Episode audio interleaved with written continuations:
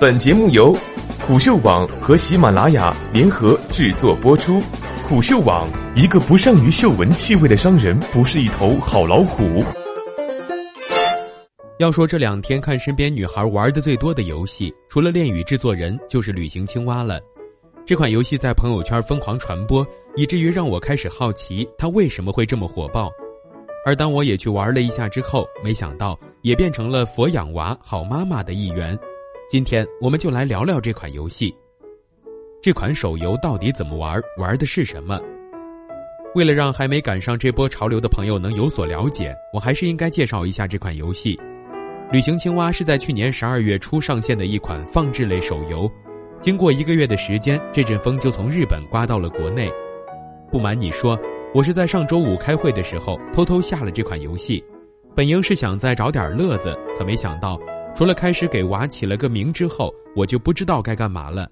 当时我还跟坐在我旁边的 Nadia 说：“这款游戏到底在玩什么呀？”因为与其他游戏不同，在旅行青蛙里能让我干的事情实在是太少了。初次上手的时候都没有找到互动的点，但一件能流行起来的事物，势必有它与众不同的地方，才能让人觉得很新颖。而旅行青蛙的这个点就在于，这只小青蛙与你没有任何关系，你就是一个旁观者。看着他在屏幕里度过蛙声，你在游戏里唯一能做的就是充当他父母一样的角色，给你的蛙儿子准备东西，就好比小时候父母每天晚上给你收拾书包一样，你可以给他带食物、护身符以及道具。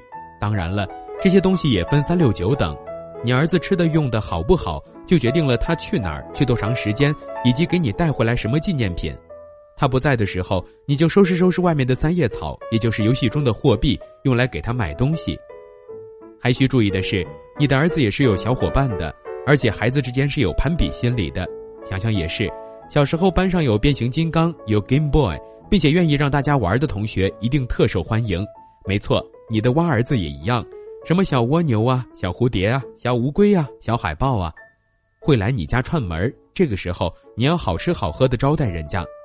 拿什么招待呢？就是拿你瓜儿子带来的纪念品，当然，人家也不是白吃白喝，走了以后也会快递给你一些东西作为回礼。所以，这游戏在玩法上就形成了闭环：收割三叶草，给你儿子买好吃好喝的，你儿子能去更好的地方，给你带回更好的纪念品，儿子也能有更多的小伙伴，收到小伙伴们更多的回礼，给你儿子带来更高级的好吃好喝。买不起就氪金买三叶草吧。除此之外，你与你的儿子没有任何的交集，因为孩子长大了，父母也不能老管着。你在游戏中能干的也就我上面说的这么多，三段文字把游戏能玩的东西基本全概括了。但这款游戏的魅力就在于，它触动了玩家心底那颗父母心。你真的像一名家长一样，看他在家的时候就盼着他出去，唠叨他别老宅在家里玩游戏。等他真走了，你又老想打开游戏看看他回没回来。好不容易给盼回来了，还不愿与你敞开心扉，写日记的时候都要背着你。是啊，孩子也是有隐私的，不过孩子也有能跟你分享的东西，那就是能看看他旅行时拍的照片，收拾一下他带回来的纪念品，然后就关掉应用，该干嘛干嘛去吧。放置的是游戏，玩的是对蛙儿子的牵挂，让你对一款游戏无时无刻的走心。制作这款游戏的公司可真狠啊！是什么样的公司能琢磨出《旅行青蛙》这样的游戏呢？制作它的公司是 Hit Point，这家公司最早是做传统的日式 RPG 游戏的，但后来因为《猫咪后院》的成功火了以后，这家公司其实挺会做那种闲得蛋疼就玩两下的小游戏，并一发不可收拾。在此后接二连三的推出优质作品，每一款创意都会让人为之一笑。其实，《猫咪后院》已经出了三年多了，大家应该比较熟悉了。真正意义上的放置养成类游戏，玩法就是不断的养猫。你需要在你家后院放一些猫粮、球球，来吸引各路的野猫来你这里吃吃喝喝，而他们也知道礼尚往来，会留下金银鱼干作为答谢，用这些鱼干换取更高级的猫粮、玩具，如此循环，不断的吸引猫猫，从而积攒图鉴。这其实有点佛性游戏的意思了，但打开游戏能干的事儿还挺多的，再加上三年前可没有“佛系青年”这个词。所以当初也没人这么定义它，不过这款游戏是真的火了，也成了 Hit Point 最成功的游戏。去年七月份，它的下载量已经突破了一千五百万，还接二连三的推出漫画、小说，甚至还上映了改编电影。这家公司似乎也懂得不要把鸡蛋放在同一个篮子里，上线一款游戏让玩家新鲜个把礼拜，在朋友圈里扩散一下，热度一过，下一款游戏就紧跟上了。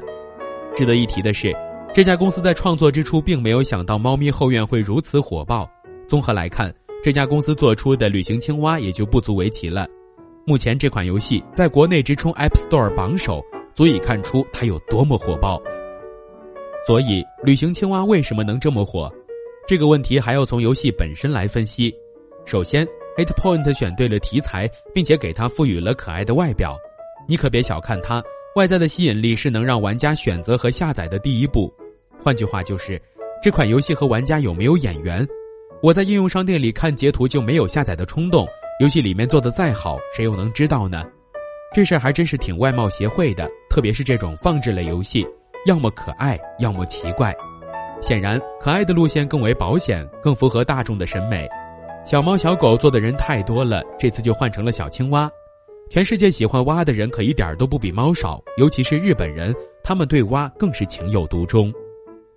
其次是游戏类型的选择，放置类题材游戏本身就有火的潜质，因为这类游戏入门成本很低，操作极其简单，就和上文中说的一样，玩法基本上就是没事打两下。放置 play，play 就是放置。游戏的主要内容是搁着，打开游戏，交互的内容都是为了更好的搁着。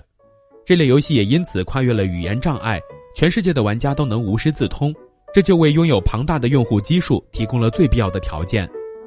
但你会发现，满足以上两点的游戏依然有很多。为什么火的偏偏是旅行青蛙呢？因为这款游戏能够准确地把握住玩家的牵挂心理，这是一种长期的折磨人的情感。就好像某首歌里唱的“想念是会呼吸的痛”，前面所说的放置类游戏让我愉悦，而旅行青蛙让我痛苦思念，并为之欲罢不能。而在你牵挂的过程中，还会产生操心以及碎碎念，这就成了玩家之间传播的内容。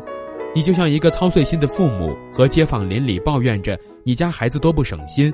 只不过，真正的父母可能在小区门口干这事儿，而你是在手机里的社交平台上。朋友圈、微博哪里不在传播着你的好友对儿子的牢骚？然而，除了抱怨，还有炫耀。小时候，你的妈妈会因为你考了前十而骄傲，而你在旅行青蛙里也会因为儿子带来了好的纪念品而欣喜。难道你不想在朋友圈里晒晒儿子有多孝顺吗？你一定会的。结语：拥有社交功能的电子宠物是多么的可怕呀！其实，旅行青蛙这款游戏还让我想到小时候玩的电子宠物。从某种意义上来说，旅行青蛙和玩宠物机是一类游戏，只不过比十几年前的宠物机要更高级。听说现在的宠物机也同样具有社交功能，支持手机 APP 分享到社交平台，但毕竟没有手游来的直接。我不知道旅行青蛙这股热潮能够持续火多久，但这个现象是前所未有的。而且这游戏好像是也没什么负面评论，而且很多玩家都下载了日本原版来玩。勤奋的同学甚至还查起了日语词典，我觉得这都是一个挺好的事儿。以后 Hate Point 再出点旅行青蛙的周边，相信也能卖得不错。毕竟女孩们的购买力是非常恐怖的。